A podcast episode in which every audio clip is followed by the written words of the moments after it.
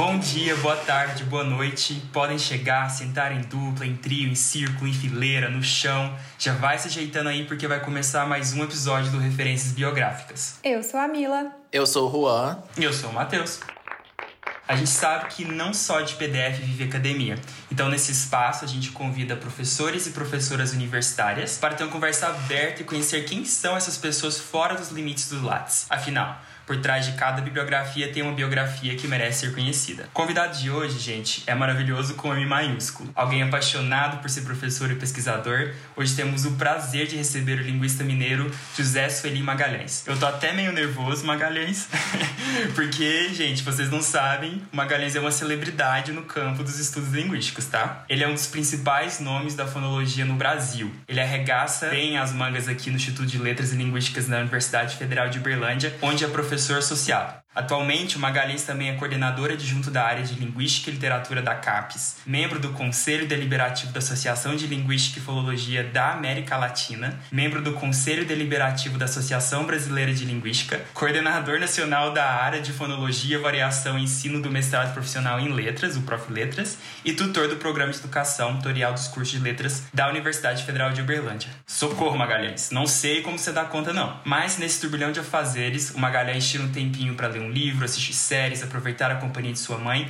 e também para apreciar o maravilhoso pôr do sol de Uberlândia. Vocês não sabem, mas ele tira cada foto incrível desse pôr do sol que é de tirar nosso fôlego. Magalhães também sempre dá um jeitinho de colocar o humor dele para jogo, algo que nós três aqui amamos. Enfim, muito obrigado por topar nosso convite e bater esse papo com a gente, Magalhães. Então, a primeira pergunta, fala aí pra gente, quem é você? Quem é Magalhães? O Magalhães, antes de tudo, é um apaixonado por tudo aquilo que ele faz, né? Tudo que eu faço, se faço é com muito gosto, porque se não gosto, eu não faço. Acho melhor não fazer do que fazer sofrendo, né? Então, antes de tudo, eu sou uma pessoa que uh, valoriza muito o que faz e, mais do que qualquer coisa, eu sou uma pessoa que só gosto de estar perto de gente que me faz bem. Gente que não me faz bem, eu me afasto. E também dou um jeito de elas ficarem bem distantes de mim. Então, uhum. eu sou uma pessoa que sou apaixonado pelo que eu faço e principalmente uma pessoa que gosta de estar perto de quem eu gosto e de quem me faz bem, tá? Esse sou eu assim na minha essência. Então, se você me vê assim perto de gente com muita frequência ou muita gente perto de mim com frequência, pode ter certeza que é gente que me faz bem e a quem eu faço bem, senão eu me afasto. Muito bom. É só para confirmar, a gente pode te chamar de Magalhães mesmo, né? Ou você prefere que fala José? Pode me chamar de José, de Magalhães, de M, de José Magalhães, do que vocês quiserem. lá, lá no PET, por exemplo, eu já virei M há muito tempo. Ah, a Yara, que vocês devem conhecer, que é muito amiga de vocês, Sim. eu sou M. Então, assim, o que vocês acharem melhor, tô aqui. Então tá bom. E quando você tá conversando com você mesmo, você se chama por qual nome? José? É o seguinte, na minha família, todo mundo me chama de José. Os meus amigos mais próximos, José. E Magalhães é um esquema mais da academia uhum. mesmo. E, e aí, dentro da academia, tem aqueles que são muito mais. Uh, uh, que convivem comigo, os meus alunos, os meus tutelados, que aí, há alguns anos, começaram a me chamar de M. Por quê? que eu ia assinar os, os e-mails e ah, um abraço, Magalhães, M. E aí virou M, começaram a chamar de M. Mas na minha família, por exemplo, sou José. Entendi. Então a gente faz essa bagunça boa. É, conta pra gente de quais maneiras a sua biografia e as suas bibliografias se misturam. Ah, eu acho que uma coisa uh, se constrói junto com a outra, né? Porque a minha bibliografia, ela é parte da minha biografia, né? E da mesma forma a minha biografia ela junta a bibliografia e aí faz um todo. Então, na verdade, as coisas elas são elas são uh, bem entrecruzadas, assim, elas perpassam uma a outra. Não tem como a gente separar, né? Porque quando a gente vai escrever alguma coisa, produzir alguma coisa, se coloca a sua vida ali e aquilo vai fazer parte dela concomitantemente. Então, eu acho que as coisas elas se entrecruzam. em Magalhães. Você sendo então, como eu disse na introdução, né, um nome muito importante né, na área de é, fonologia né, e variação linguística no Brasil. É, da onde surgiu o seu interesse por essa área específica da linguística? Olha, vocês estão me fazendo essa espécie de entrevista, essa, fazendo comigo essa conversa, num momento muito especial, porque nesse instante eu estou finalizando o meu memorial para uh, progredir a professor titular. Então todas essas Uau, parabéns. Obrigado. Todas essas coisas, na verdade, elas vieram à minha mente, né? Elas vieram para minha cabeça, elas foram recompostas agora para esse texto, né, do memorial que eu vou defender, eu espero que agora em junho já está uhum. pronto. Nossa. E aí, vejam bem, na terça-feira da semana passada, eu também dei uma entrevista para o canal Conversa da Hora, que é um canal que conversa com linguistas, né? E aí o entrevistador me fez perguntas muito parecidas. Então eu não sei, é, no momento as pessoas começaram a se interessar pela minha vida, né? E aí foi muito bacana, tá lá esse canal Conversa da Hora, que eu até depois recomendo vocês darem uma olhadinha é um canal do YouTube, já é um canal grande, entendeu? E aí ele conversa só com linguistas. E aí me fez, me fez perguntas aí o professor da Emeval da Hora, que é o, o, o, o, entrevistador, né, que é exatamente o coordenador desse canal, me fez perguntas dessa natureza, né? Então, assim, tá tudo na minha mente, assim, essa coisa, porque a, esse memorial ele é para a gente retomar a história da vida, né? Aquilo que fez a gente ser o que a gente é hoje, né? a construção da vida. Então, assim, vocês podem, inclusive, se quiserem, destrinchar essa pergunta em várias outras e perguntar tudo, porque está muito assim na minha cabeça, está tudo fervilhando. Inclusive, vou confessar uma coisa para vocês. É, certamente não é uma não é uma particularidade minha, mas a gente chora muito nesses momentos, porque você faz uma recomposição da sua história para poder colocar num texto e depois defender aquilo na frente de uma banca, né?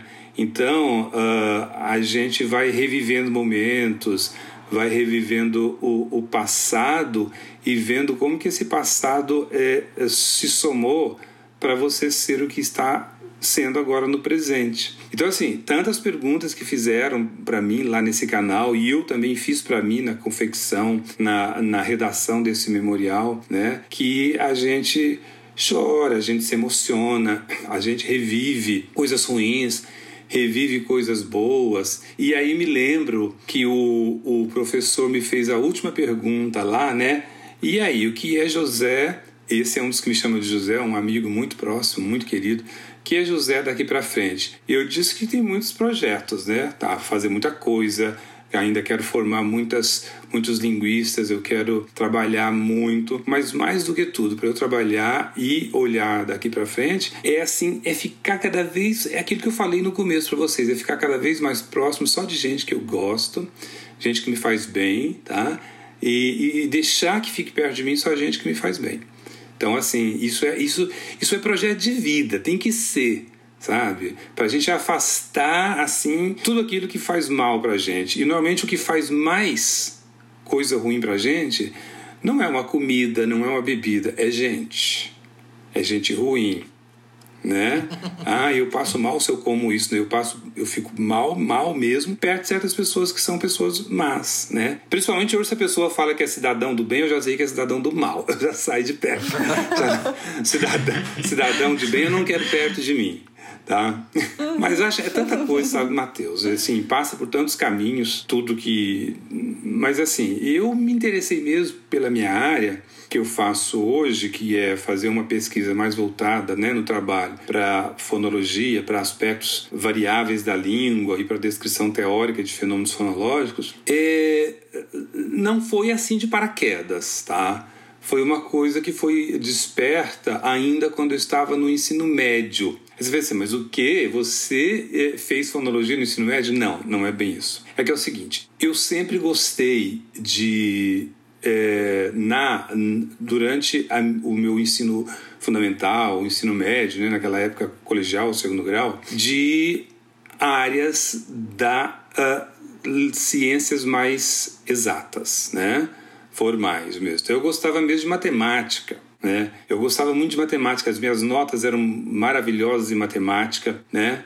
É, e aí, é, quando eu fui prestar vestibular, veja onde que fui parar. Eu já dava aula de português no ensino, no ensino é, fundamental. E aí, quando eu fui prestar vestibular, eu queria, na verdade, matemática. Mas eu dava aula de português, tá, então vou fazer letras. E aí tinha a segunda opção, faço segunda opção matemática. E aí fui. Foi muito legal, porque assim, as minhas notas eram para eu passar em primeiro lugar para matemática. Mas passei em quarto para letras. Então tá bom. E aí, como eu não fiz matemática, quando eu entrei para letras, então, eu fui pelo caminho. Eh, eu gostava mais de, de, de, de áreas formais, né? De linguística que o Dominique Manguenot chama de linguística hard. Né? Então eu gostava mais de sintaxe, gostava mais de morfologia, de fonologia, de semântica, mas semântica formal, e não gostava muito de uh, literatura de língua estrangeira, principalmente literatura inglesa. Eu não gostava de nada daquilo. Ui. Ah, sim, mas, mas eu me esforçava, porque quando a gente não gosta, a gente tem que se esforçar para ficar livre logo né? Uhum. E aí depois, quando eu, eu, eu prestei concurso para UFO, eu ainda não tinha pós-graduação em stricto senso, só tinha especialização, que é uma pós-graduação lato senso, né? Foi o último concurso que permitiu não doutores prestarem. E aí quando eu cheguei aqui, olha o que aconteceu. Ninguém queria como quase ninguém que é hoje, dar aula de fonética e fonologia eu digo, oba, vai sobrar para mim. E quando a gente chega na, na universidade, um recém-concursado, ou principalmente um professor substituto, que eu entrei, eu era substituto ainda, a gente pega a disciplina que sobrarem. Não pensa que o substituto, coitado, não escolhe, ele nem participa da reunião de distribuição de aula. Aí sobrou fonética e fologia, oba! E aí era aquilo que eu já queria mesmo, né? Aí, como dizia minha vozinha, juntou a fome com a vontade de comer. E aí eu comecei a dar aquela disciplina. Naquele momento eu já fiz um projeto, né, de mestrado na área. Era, naquele momento era aquisição do sistema fonológico. Eu trabalhei com crianças de dois anos e meio a quatro anos de idade, coletando dados, né? E foi. Depois do mestrado, fui para o doutorado, né? Então, uh, foi. E aí comecei a, a, me aprofundar mesmo, a fazer mestrado, doutorado. E aí fiz estágio de, de doutorado lá fora. E aqui não saí mais, né? Fui juntando coisas, mas assim, o fio da meada sempre foi a teoria fonológica. Fantástico. Pois é, aí depois do doutorado, no doutorado foi assim, rapidinho. Olha só, como eu, eu, eu sempre fui, sou uma pessoa muito curiosa, né? E, e durante o meu mestrado, as leituras que eu fazia eram sempre brasileiras de gente lá do Rio Grande do Sul, né? Os pesquisadores do Rio Grande do Sul, que na verdade a PUC do Rio Grande do Sul e a Federal do Rio Grande do Sul são os grandes centros de formação de fonólogos. E os trabalhos que eu li eu era sempre de lá, e aí eu comecei a participar de alguns eventos lá. E aí conheci aqueles professores que eu citava. E num momento de um daqueles seminários, eu conversei com uma professora para ser minha orientadora de doutorado, que aqui não tinha doutorado. E o meu orientador de mestrado tinha se mudado para Belo Horizonte e eu não queria fazer doutorado na UFMG porque o, o, o centro da fonologia no Brasil era o Rio Grande do Sul. Continua sendo, mas não o único, né? Tem outros centros, inclusive agora um aqui na UFO, né? E aí, o que que a gente fez? O que que eu fiz? Aí eu fiz, fui para lá, fiz o doutorado, me mudei para Porto Alegre, né? Depois de Porto Alegre me mudei para Holanda, uh, depois que morei na Holanda, aí voltei para Uberlândia. E aí fiz o meu doutorado. Só que aí é o seguinte, o mestrado eu fiz em aquisição. O doutorado eu comecei a fazer em aquisição também do sistema fonológico. Mas depois eu fui por outros caminhos, aí fiz um doutorado em teoria fonológica. Aí em teoria bruta mesmo, em teoria bruta. E foi isso. Aí terminei o doutorado, voltei para Uberlândia, criei meu grupo de pesquisa, né, aqui, o GFONO, para buscar os alunos lá na graduação se interessarem por fonologia. E deu no que deu. Hoje a gente tem aí vários alunos, já tem vários mestres, né? Eu tava, tava olhando, fazendo meu memorial, pensei, gente, mas eu já formei muitas pessoas, viu? Muitos mestres, né? Alguns doutores, muita gente da iniciação científica. E é isso. Basicamente a minha trajetória e o meu gosto pela fonologia, né? É, pelos fenômenos fonológicos das línguas foi esse. Ah, eu não disse que fiz um doutorado. No doutorado eu trabalhei com sistemas de acento das línguas do mundo. Né? Então eu estava trabalhando com um modelo fonológico que pudesse descrever o sistema de, de acento das línguas do mundo. Aí, evidentemente, eu me baseei em dados dos não verbos do português do português brasileiro e aquele modelo criado foi aplicado em outras línguas, inclusive em fenômenos do inglês, fenômenos do latim vulgar, do latim clássico, do macedônio, do western cheremish, que é falado lá na Rússia, no, enfim, em outras línguas. E foi isso. Foi legal isso, porque logo depois eu terminei o doutorado, eu fui apresentar os resultados da minha tese em New Brunswick, que é em New Jersey, né? E aí uh, foi assim o grande momento, assim, o momento em que eu fui mais corajoso. Inclusive eu terminei a minha apresentação dizendo para o público lá, I'm brave, I'm very brave porque eu fui muito corajoso de estar ali,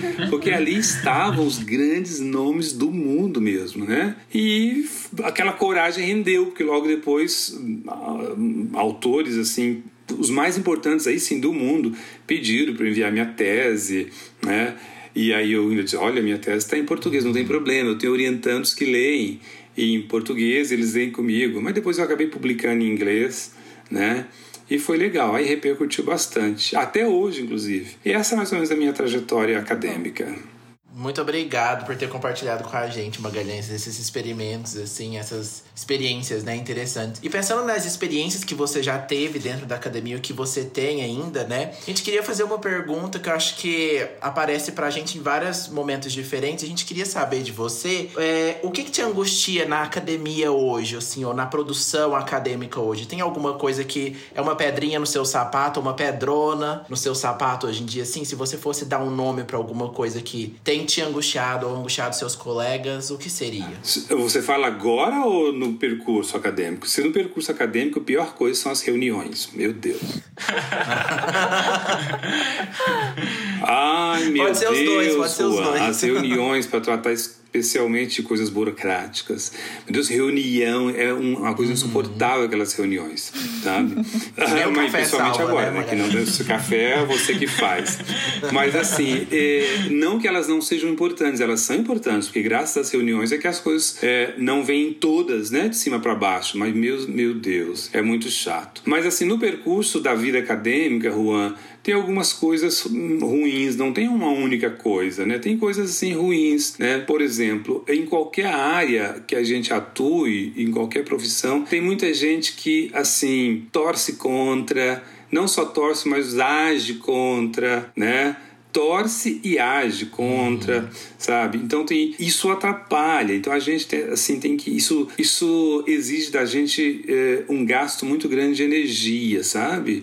Porque no percurso acadêmico uhum. todo da gente. Então, assim, você tem que ser forte, né? Porque tem muita barreira de pessoas, assim, que agem no sentido oposto ao que você está fazendo, né? E, e não só para não ajudar, mas para atrapalhar. E, assim, uhum. dentro da sala de aula mesmo, assim, pensando na, na, vida do professor, eu acho que é o paraíso, assim, é o momento em que a gente fica uh, feliz, sabe? Tá ali.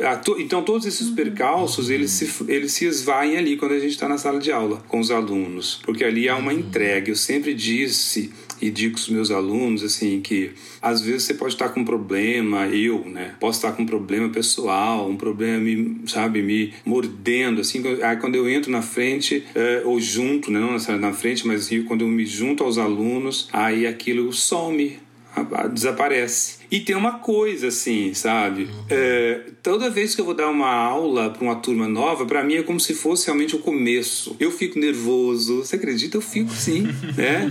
Ah, e é uma pode pode ser uma turma da graduação, pode ser da pós-graduação, eu fico nervoso. Então aquilo compensa, aquele nervosismo inicial, ele compensa esses percalços, mas assim, o que eu acho chato mesmo na vida acadêmica são as reuniões e as pessoas que torcem e agem contra as suas ações, seus projetos, mesmo sabendo que são ações e projetos que vão propiciar coisas boas para a academia. Então, pensando nessas pessoas, tanto as boas quanto as más, você vai escolher um caos acadêmico para contar para gente, alguma história que você já passou, engraçada ou triste ou surpreendente Conta pra gente algum caos acadêmico que você já passou, que você queira compartilhar. Menina, olha só, Mira, tem tanta coisa. Mas uma, uma coisa muito ruim, vou contar ruim primeiro, tá? Uma coisa muito ruim foi quando eu organizei um evento aqui chamado CILEL, que é Simpósio Internacional de Letras e Linguística, que foi o maior evento que o Instituto de Letras e Linguística promoveu. Ele tinha duas. Foi, foi, foi no shopping, né? É, foi evento, lá e cá. Tinha mais de duas mil pessoas, sabe? Então, e aquilo foi muito chato, porque, assim, é, é, foi um evento que até hoje, onde eu vou, as pessoas perguntam: e aquele evento, não sei o quê, tá, tá, que não acontece mais, né? Ele não, não ocorreu mais. E, e naquele momento, é, for, foram tantos entraves dentro da própria instituição, sabe?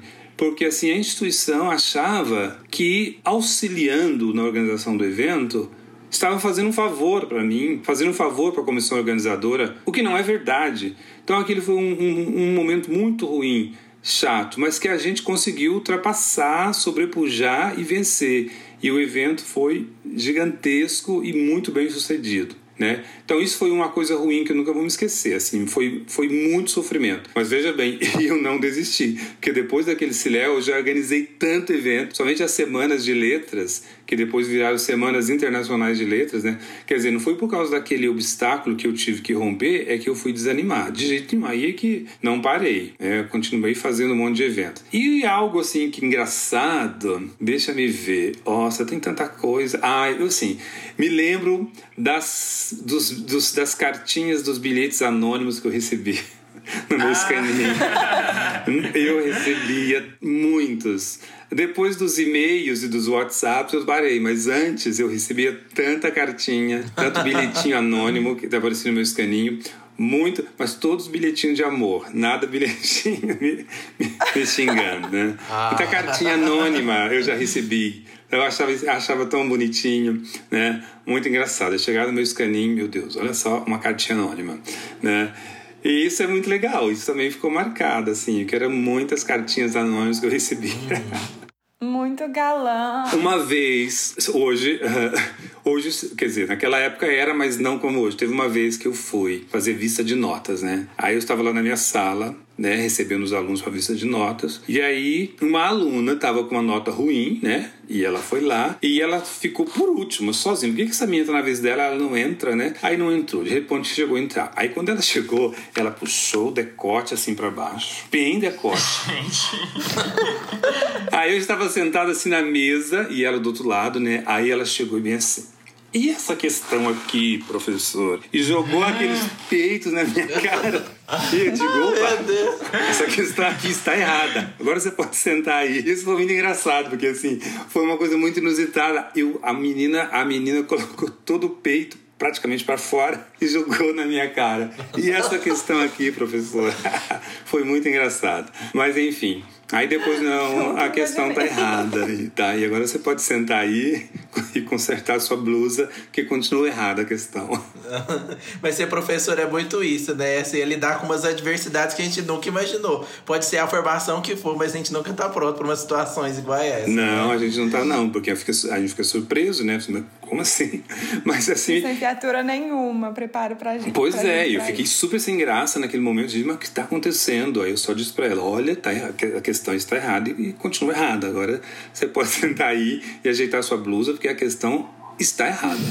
Continua errada. Agora, Magalhães, a gente vai começar a migrar para uma outra, para um outro bloco do nosso podcast. E agora a gente vai fazer umas perguntas mais rápidas, assim, é um bate e volta. Então a gente vai perguntar alguma coisa para você e a primeira coisa que vir na sua cabeça, você responda. Pode ser? Pode.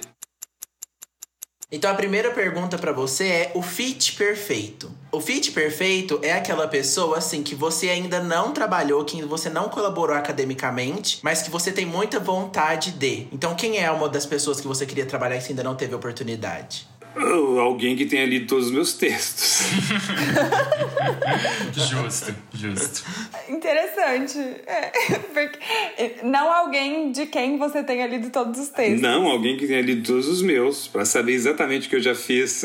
Amei. Amei também, sim. Muito bom. Então, pensando nisso, vamos passar para o próximo, que é o match acadêmico. É aquela pessoa que ela é o seu parzinho, é seu match. Na academia você tá sempre junto com essa pessoa, vocês se dão super bem.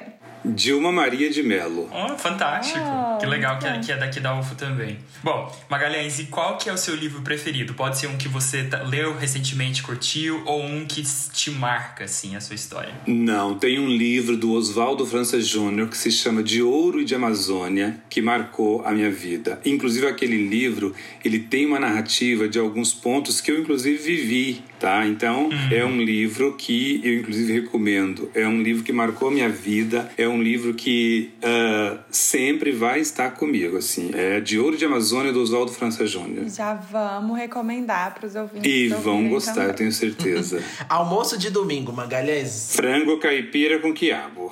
Gente, esse prato tá famoso nesse podcast. Mas estão Tá entrevistando muito mineiro. Ah, se não tiver quiabo, se não tiver quiabo, pode Sim. ser guariroba. Frango caipira com guariroba também pega bem. Delícia. Muito bom. E nessa mesma vibe, qual que é a bebida que você nunca para no primeiro copo?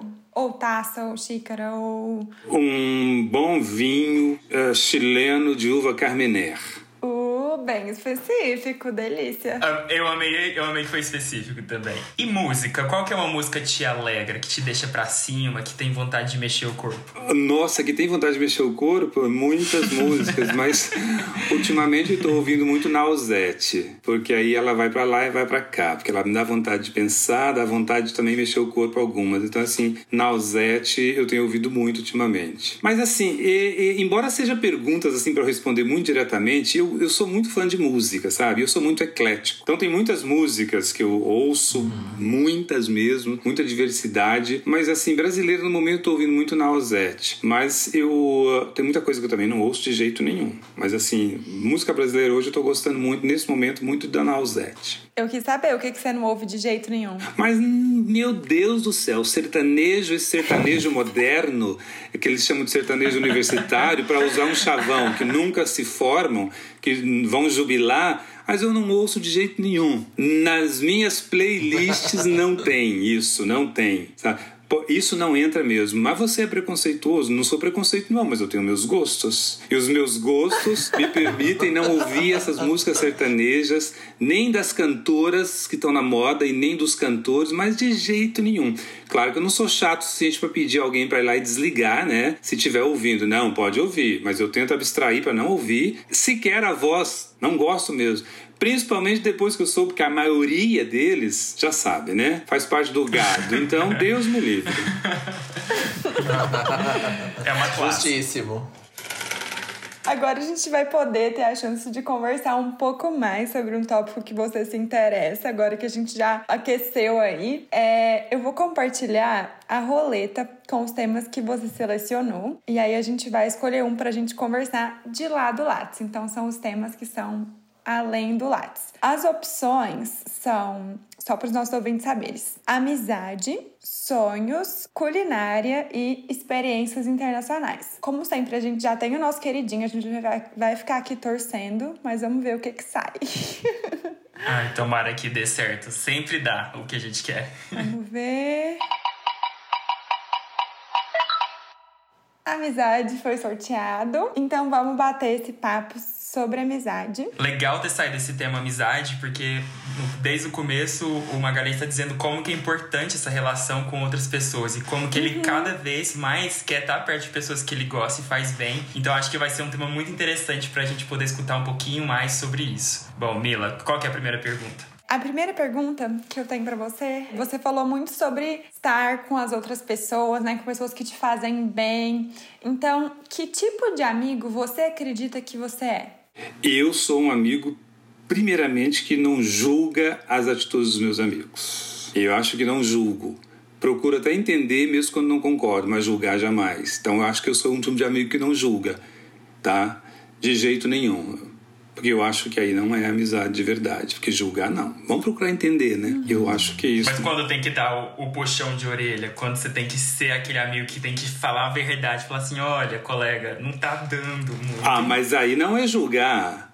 Aí não é julgar, aí é exatamente o que eu disse, aí é entender. Aí você vai procurar entender o que está acontecendo para poder puxar a orelha, né? Para poder dizer, olha, o caminho parece que não é esse, mas julgar não. Porque, eh, né, eu acho que aí uma coisa ela ela ela joga a outra fora. porque às vezes você julga certas atitudes que no fundo, no fundo você também pratica ou quer praticar. Por isso que eu acho que não. Então, assim, acho que você ser, assim, uh, extremoso, inclusive, às vezes, né? Não é julgar, é, é compreender, tentar entender para poder dizer, olha, será que você está indo no caminho certo? acho sensato. E você acha que é mais difícil fazer amizade depois que a gente cresce? Ou, emendando uma pergunta essa, é, era mais fácil para você fazer amizade antes, quando você era mais um adolescente ali na escola, ou hoje em dia, na vida mais adulta? Então, eu acho que tem, tem os momentos, assim. Eu acho que se você é uma pessoa que, que é aberta para é, relações de amizade, inclusive, eu acho que não tem um momento em que é mais fácil ou que é mais difícil. É claro que aquelas amizades que você faz, por exemplo, durante a graduação, né, durante o momento que você está cursando uma faculdade, elas, uh, se forem de verdade, elas vão durar a vida inteira. Mas isso não significa que mais adiante você não possa também né, fazer amizades. Por exemplo, uh, eu tenho, posso dizer que duas, três, sei lá, não, não digo não sei quantos, mas assim, é, parte dos meus melhores e mais verdadeiros amigos tá? Eles foram, uh, eu os conheci há pouco, quer dizer, há pouco eu conheci, eu já estava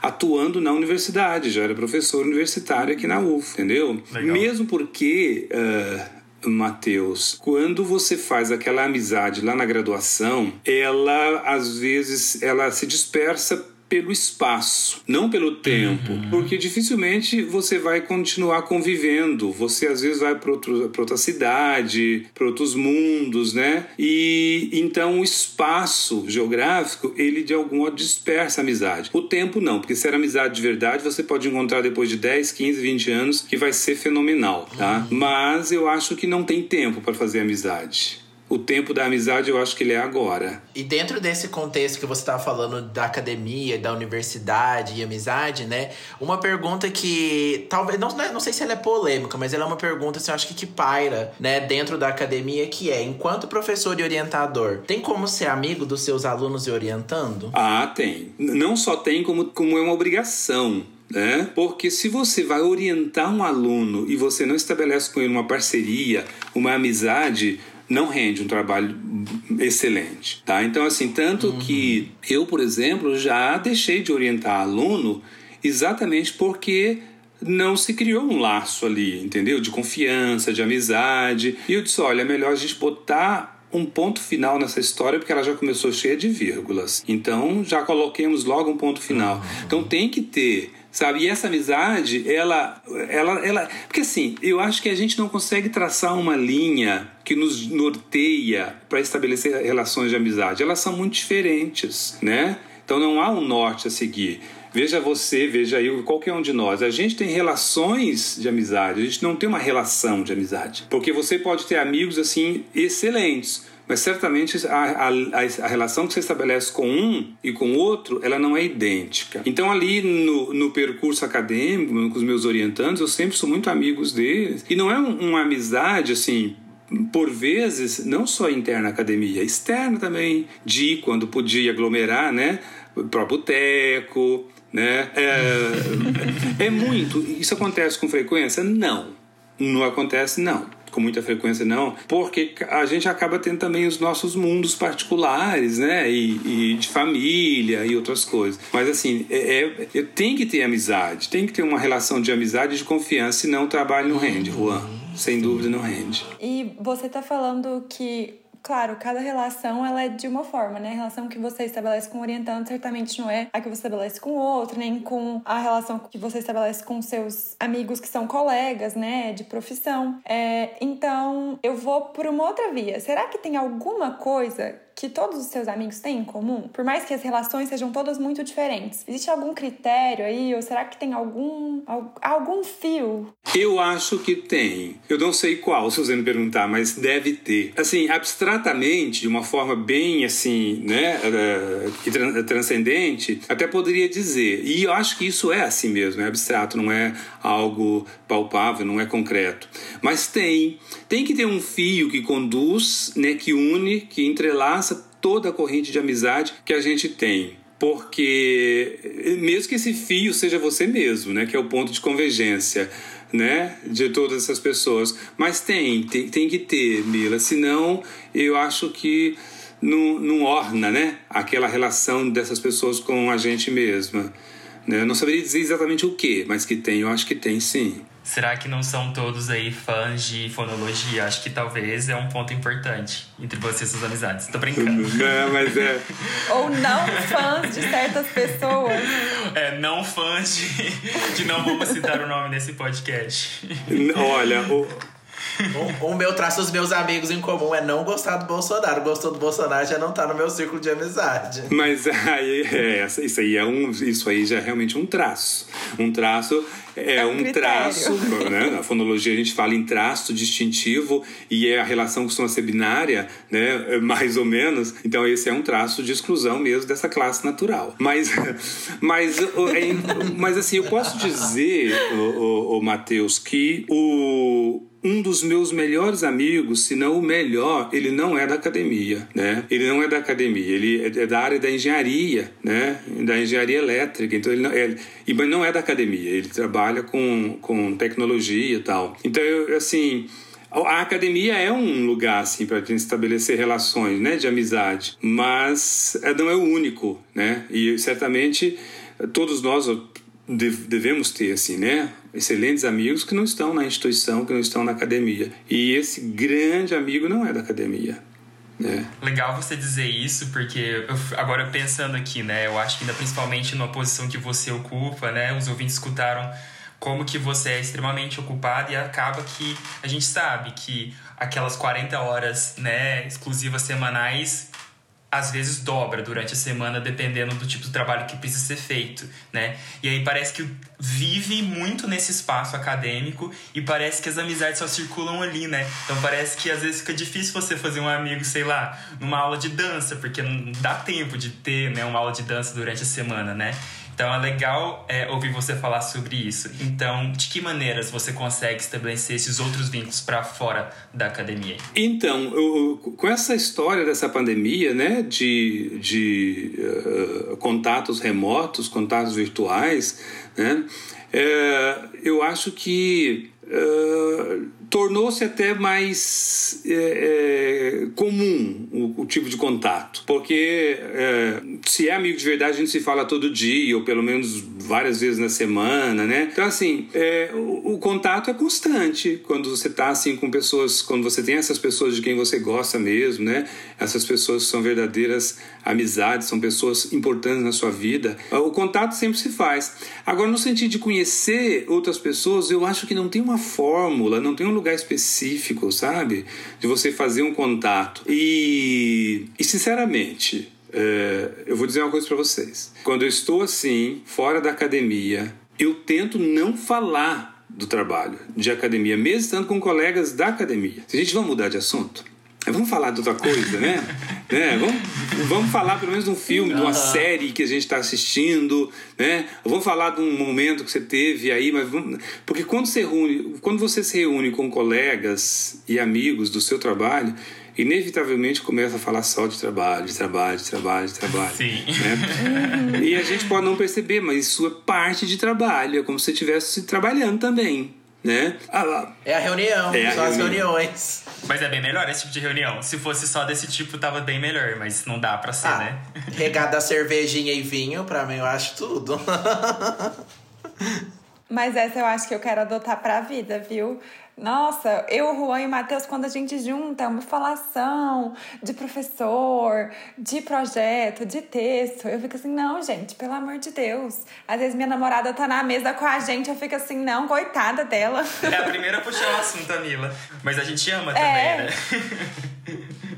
Mas eu tenho uma técnica, né, gente? Eu tenho uma técnica. Não tenho a técnica do potinho, vocês já, eu já fiz com vocês, não já? Como é que é essa técnica? Eu quero aprender. Não, é porque às vezes eu, eu também eu fico assim, de saco cheio. Eu começo a ficar com raiva de mim mesmo. Eu fico, gente, tá- a gente tá muito monotemático, tá horrível. Aí eu pego, aí eu sempre carrego comigo um pote imaginário. Aí eu abro o pote e escolho alguma pessoa da mesa. Normalmente a pessoa que menos tá conversando. Eu falo, coloca a mão dentro do pote e tira um tópico, que ele tá cheio de papelzinho cheio de tópico. Aí a pessoa fica assim. oi, o que, que você tá fazendo? Aí ela abre assim, aí eu falo, o que que tá escrito aí? Aí a pessoa fala, tipo assim, sei lá, alienígena. Aí então, então pronto, a gente vai começar a falar de alienígena. Eu faço essa tecla, eu acho que eu nunca fiz com vocês, mas tem outros círculos de amigos Você que eu vai faço. começar a carregar os bilhetinhos no bolso e levar pra balada, pro bar. Assim, ó, Mas Não, é é- é imaginário. Ah, é só imaginário. Então Esse- aparece é agora. questão. Ah, tá, tudo bem. Mas isso é muito comum, assim, né? A gente reunir com um colega de trabalho, só fala de trabalho, trabalho, trabalho. Mas eu tenho já há muito tempo. Olha, parou, mudou, acabou. Se continuar, eu vou sair, vou sentar naquela outra mesa ali e fazer outras amizades. tá? Não, parou, né? E isso é muito comum, em, em todas as frentes.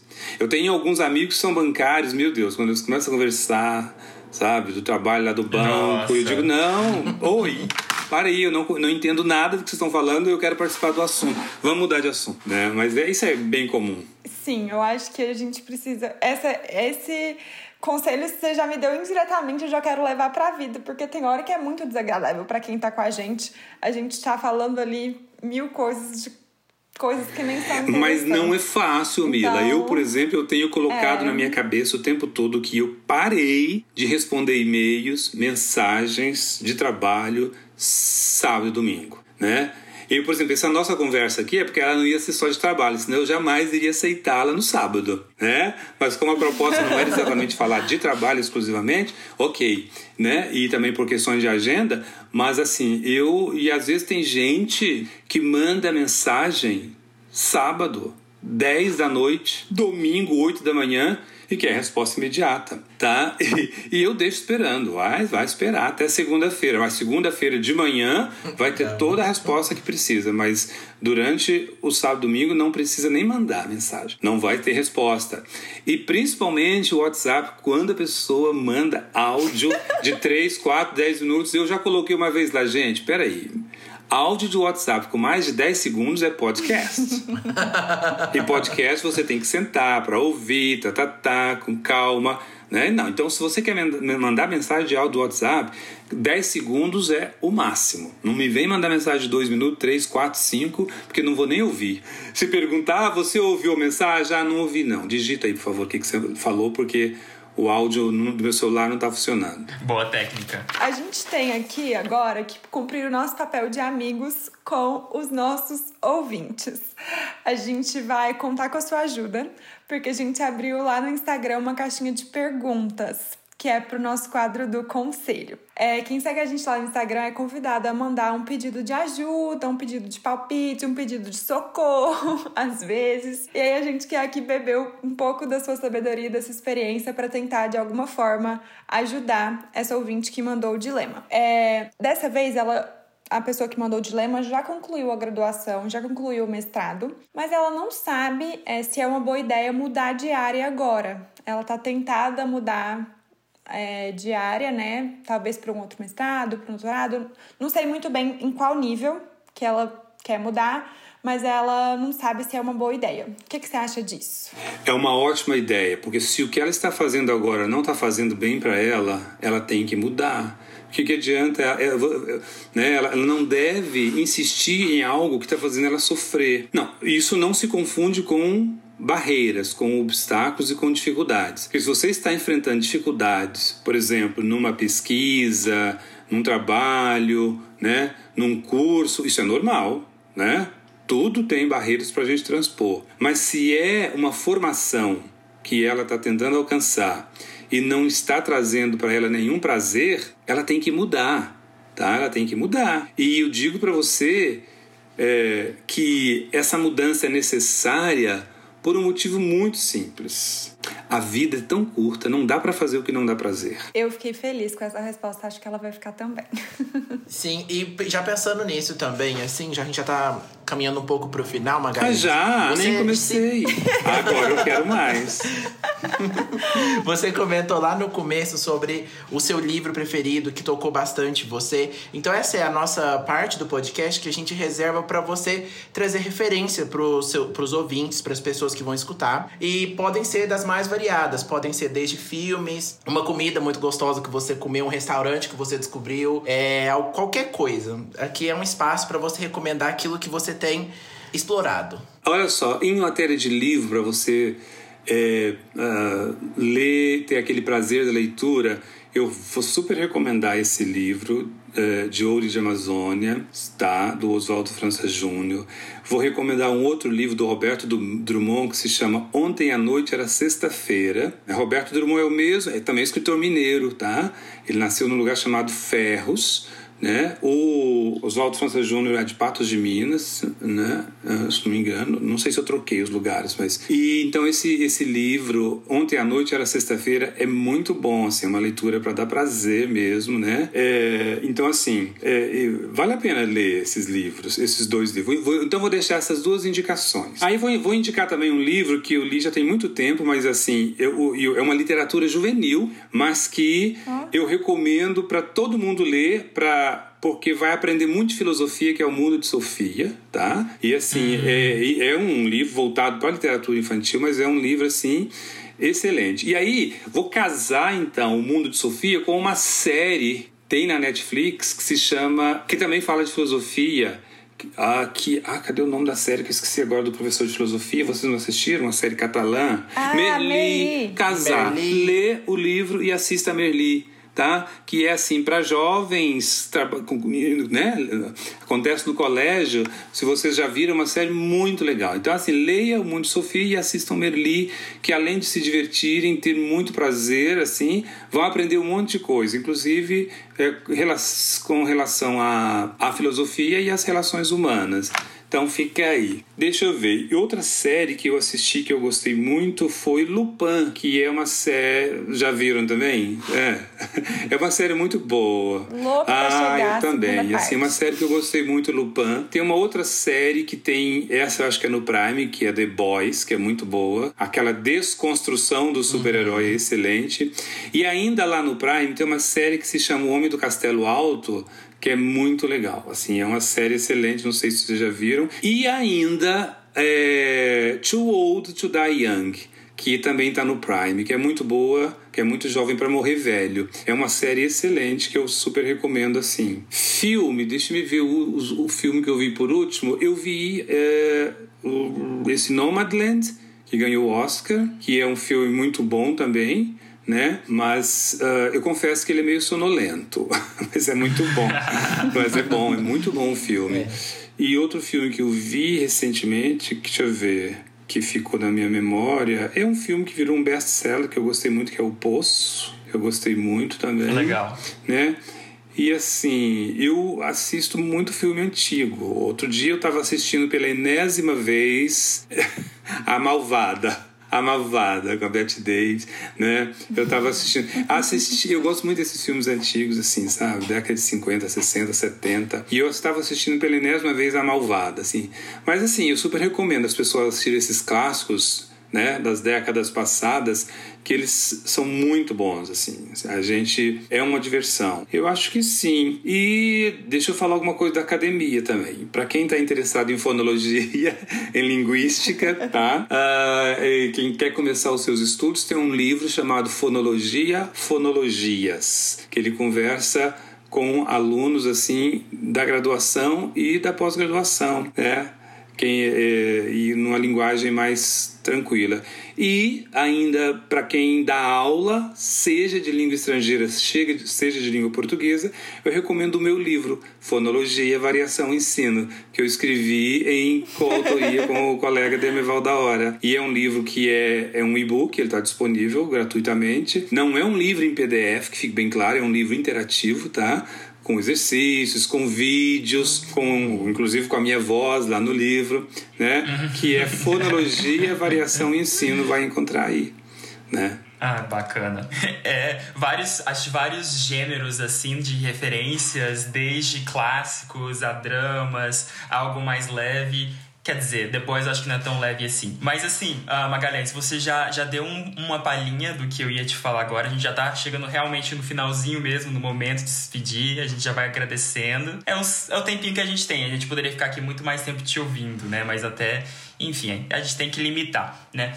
Mas é, conta então, você já falou desse livro que é que ele é bastante importante, que o pessoal pode estudar, né, mais sobre fonologia, ainda relacionado com o ensino, que eu acho que é extremamente importante. É, o que é mais de produção sua que tá aí que você recomenda? É, o Gefono você já comentou, mas eu sei que vocês têm um canal no YouTube, né? Vocês têm uma página no Instagram. Onde que o pessoal pode ir atrás mais para ouvir os, o, você, Magalhães, e os seus colegas que trabalham contigo? Então, foi bom você falar do o, o nosso canal, né, lá no YouTube, que é youtube.com.br gefonoufo, né? É um canal dedicado em primeiro momento, no primeiro momento à fonologia, mas de uma maneira geral à linguística. E então ali naquele canal você vai encontrar conversa com professores, apresentações, que vão dinamizar para a área da linguística como um todo, inclusive áreas que uh, a gente pode chamar de bem uh, convergentes, como por exemplo a tradução, né? E aí tem um outro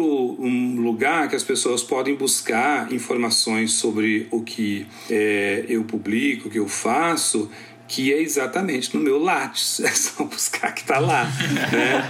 Mas assim. É o lugar O canal no YouTube, ele, é, ele é um, o canal no YouTube é um começou há pouco, assim, eu não tenho toda não sei fazer edição de filme, né, de vídeo. Então, do jeito que gravo, vai, né? Vai para lá. Então, assim, e eu não tenho muito tempo, mas assim, o tempo que eu tenho, eu já programei várias falas para o canal. Inclusive, uhum. na semana do dia, no dia 27, quinta-feira às 14 horas, 27 de maio de 2021, que às vezes pode, vão ouvir isso, já passou, né? seria 27 de maio de 2021, um professor muito importante da Universidade Federal do Paraná, o professor José Borges Neto, vai conversar, vai falar com a gente sobre filosofia e linguística, tá? E mais adiante, o professor uh, João Veloso, da Universidade do Porto de Portugal, vai falar sobre fonologia e conhecimento fonológico, sistemas de escrita. A data não está definida, mas vai ser, em princípio, vai ser dia 5 de julho de 2021. Então, eu acho que uma boa referência é dar uma entrada ali no canal e ver e seguir o canal, se possível, tá? Uhum. A gente já tem mais de. ah, sei. legal. A gente já tem mais de mil inscritos, inclusive quase mil. Sim, tipo, mil. Sim. Perto de mil e cem já. E, tá bem bom o canal, tá? Eu, eu tenho uma, teve um interstício agora, por absoluta falta de tempo, mas dia 27 a gente recomeça a, a, os vídeos lá. E é isso. E eu vou, vou recomendar um, um vídeo do seu canal então para os ouvintes, que eu acho que é um tema muito interessante. Você já ah, você sabe qual que é? Eu acho que você já sabe o que eu vou falar. Que ele é bem um tópico importante do momento. Que é uma conversa, né, que o Magalhães teve agora. Uh, peço perdão, não me lembro o nome do professor, você pode me ajudar, né? Mas em que ele fala justamente sobre essa questão da, do gênero neutro, que é um debate é, muito assim forte agora, né? E tá e a galera da linguística que, que parece que está movimentando muito essa questão, né? Também. Ah, bem lembrado. Lá no meu canal tem uma conversa minha com o professor Luiz Carlos Schwint, da Federal do Rio Grande do Sul. Ele é especialista em morfologia e a gente conversa exatamente sobre o gênero neutro e os limites do sistema, né? Só para eh, do ponto de vista científico mesmo, a conversa é do ponto de vista linguístico para mostrar que isso não é exatamente uma questão de ter opinião, é uma questão de, científica porque o sistema linguístico tem limites, né? Por exemplo, não adianta você querer, né, criar, por exemplo, um artigo novo, o sistema não aceita. Você criar uma preposição nova, o sistema não aceita. Então, criar um gênero neutro, então, é complicado, porque o sistema tem limites. E quem impõe esse limite não é um, uma ONG, não é um linguista, não é um, um, um, um, leigo. Não, não é. é. é. o sistema que tem os seus próprios limites. Mas a conversa ali, ela não é uma conversa opinativa, é uma conversa baseada na ciência linguística. É excelente, boa sugestão. Então você está assim, é, tá com inquietação acerca desse dessa proposta de gênero neutro, você que usa esse X, esse arroba, ou o, o E, né, para todos, é, tem gente que, que, que agora fala de ilha ao invés dele, né, ilha ao invés de ele. Então você que está com essa história de gênero neutro, vai lá assistir. Lembrando, é uma conversa que não é impositiva e não é prescritiva, é uma conversa científica, é uma conversa de linguistas que falam sobre o gênero neutro e os limites do sistema, porque o sistema não é ilimitado. Uhum. Legal, que aí são várias, vários pontos de vista científicos, né, para esse debate aí. Bom, Magalhães, muitíssimo obrigado já por estar aqui. Eu vou, enfim, passar para os colegas também falarem tchau, mas só lembrando então, ouvintes, vocês podem nos ouvir aí nas principais plataformas de streaming de podcast e estamos então no Instagram uh, no arroba referências biográficas, realmente tudo junto, né? E vocês podem mandar e-mails pra gente também, caso queiram escrever algo um pouquinho mais longo que não caiba ali no direct, que é bem parecido com o Instagram, né? Mas é referências.biográficas@gmail.com. E lembrando que a gente sempre abre a nossa caixinha lá de dilemas acadêmicos, então se você ouvinte está desesperado, desesperada, sem saber o que fazer, manda pra gente, porque um convidado tão especial quanto o Magalhães vai poder dar uma luz aí e te ajudar a pensar sobre sua questão. Bom, é isso aí. E lembrando também, caso você tenha ficado um pouco angustiado que você não conseguiu notar todas as referências do Magalhães, a Mila, belíssima, ela vai fazer um carrossel maravilhoso lá no Instagram para você poder conferir as capas, os nomes e não perder nada das referências do Magalhães, tá? Então, volta e olha lá no Instagram, lá no nosso feed, que vai estar tá lá. É isso aí. Muito obrigada, Magalhães. Fazia Obrigado. anos que eu já não te via. Eu tive a honra de ser sua aluna no meu primeiro ano eu de graduação. Poder te reencontrar nesse momento é muito especial para mim. Você com certeza marcou minha trajetória, então para mim é uma honra estar conversando aqui com você. É, eu adorei o nosso papo, acho que os nossos ouvintes vão aproveitar muito também. Então queria te agradecer demais por ter aceitado o nosso convite de estar aqui com a gente hoje. Ah, eu que agradeço. Obrigado por terem me convidado. Eu também achei muito gostosa essa conversa, né? Me lembro muito bem de quando você foi minha aluna, né? Me lembro também do Matheus, quando foi meu aluno, lá no começo, né? E foi muito legal, gostei muito, né? E olha só como passou rápido, né? Já você foi aí tanto tempo, né? Mas muito bacana mesmo, tá? E qualquer coisa vocês precisarem, dentro ou fora da academia, já sabem, tá? Estou por aqui mesmo. Vocês Muito podem obrigado. me encontrar aqui pelo e-mail. Vocês têm lá obrigado. o meu. Eu, eu tenho lá agora o Instagram, que é GefonoUFO, né? Que é do grupo de pesquisa, porque o meu do Pôr do Sol. O do Pôr do Sol é JoséMGBR, tá? O Instagram do Pôr do Sol é arroba JoséMGBR e o da fonologia é @gefonoufo. Muito obrigado vocês também por terem me convidado. Desculpem muito a demora, mas não não foi voluntário, foi involuntário. Imagina, tá? E vocês foi perfeito. e prazer em conhecer o Juan, né? Eu já disse, se está no meio de vocês dois é porque também é um cara bacana demais que eu tenho certeza que é, tá? Beijo bem grande para vocês e muito obrigado. Obrigadão. Valeu, Obrigadão, Magalhães. Valeu, gente. Tchau, tchau, tchau. gente. tchau. tchau.